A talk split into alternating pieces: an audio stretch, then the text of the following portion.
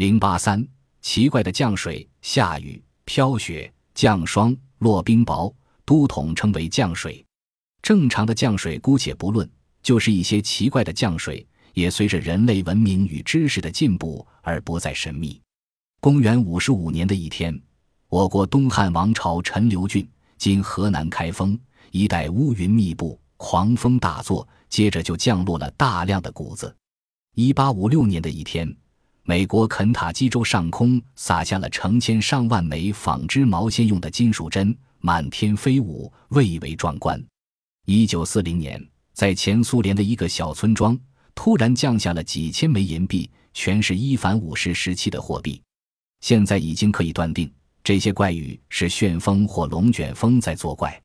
谷物来自开封郊区的一个大型军用粮库，金属针来自一家毛纺厂，银币来自不远处的一座古代贵族坟墓，是龙卷风把它们卷向天空，在同雨一起落下的。不过，有些现象难以用龙卷风来解释。一天降动物，常识告诉我们，青蛙、鱼、海螺、肉片和老鼠是不会飞的，但是它们却原因不明的从天空落下来，用龙卷风很难解释，真是令人困惑。公元一五七八年，在挪威的贝尔根，数十万只黄色的老鼠暴雨般从天而降，其中绝大多数掉进了海里，一部分随潮汐游到了岸上。一六六六年，在英国肯特郡东部的一场阵雨中，西非鱼、胡瓜鱼和哑鳕鱼纷纷落下，一时间几个城市的市场上都大卖这些鱼。一八五九年二月，英国南威尔士郡的阿巴丁镇下了一场暴雨，零五米长的大鱼纷纷坠落，布满了屋顶和道路。这些鱼的大小整齐划一，后被鉴定为鲤鱼，至今仍保存有标本。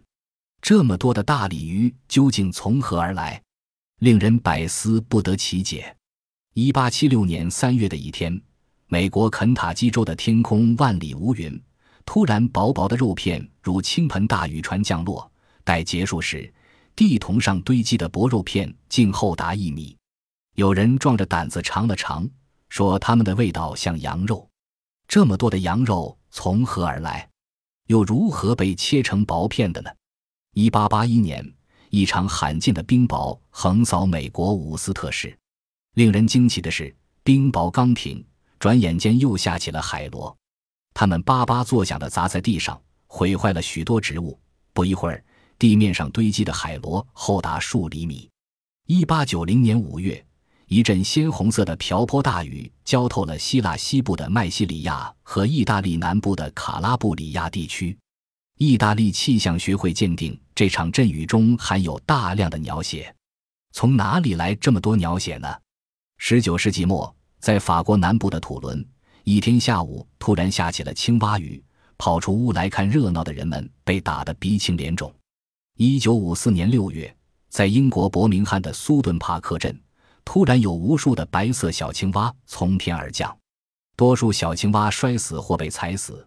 但还是有数不清的小青蛙蹦蹦跳跳地闯进了胡同、住房和下水道。然而，历史上最著名的青蛙雨是几百年前发生在意大利撒丁岛的那场持续三天之久的蛙雨。一位目击者对空袭后果做了生动的描述：所有的容器都装满了青蛙，人们用尽了各种烹调方式来试着蒸、煮、烧、烤青蛙吃，人们甚至没有可供饮用的水了。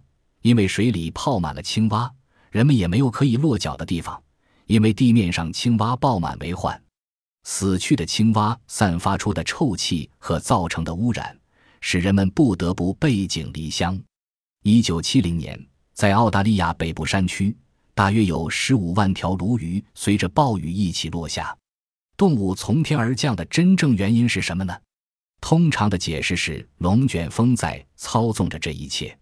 然而，为什么天降动物时没有携带它们周围环境的某些证据，而且只选定某些特定的品种呢？此外，又如何解释数量巨大这一特点呢？查尔斯·福特是19世纪美国的一位科幻作家，他猜想在大气层的某个地方存在着可供某些生物生存的马尾藻海，当这些生物住满了之后，就要定期被洒落到地面上。但是福特说不出这个海在什么地方，直到现在也没有人找到这个海在哪里。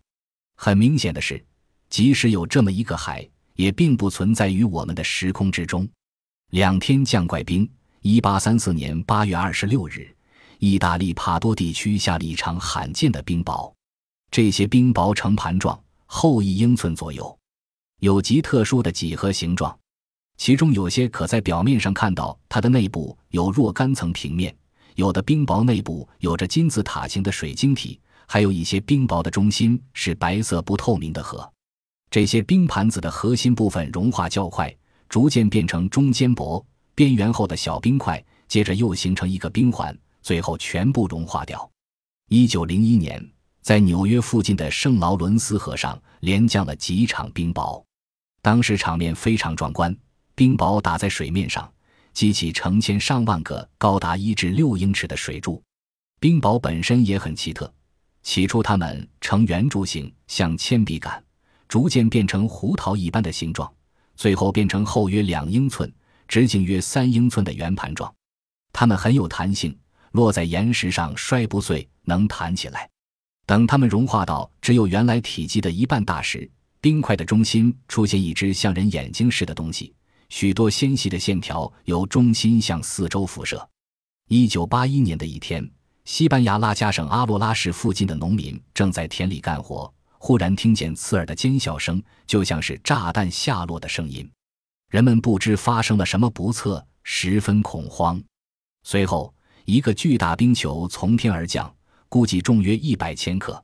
这个大冰雹撞上地面后，摔成许多碎块。溅落在直径四十米的范围内，如此巨大的冰球是如何在天空中形成的？对此，气象学家也不能做出令人信服的解释。一九八七年五月十四日，我国河南省周口市北郊乡许营村王本和家的院内，突然落下了一个奇异的冰雹。这是一个靛蓝色的圆柱形冰体，直径约二十五厘米，高八厘米，重约四千克。令人称奇的是，冰体有浓浓的香味。冰融化成水后仍呈蓝色。当天既没有飞机从此地上空经过，也没有天气上的明显变化。这块奇冰的来历实在是一个谜。这些奇异的冰块，莫非原本就不存在于我们的世界中？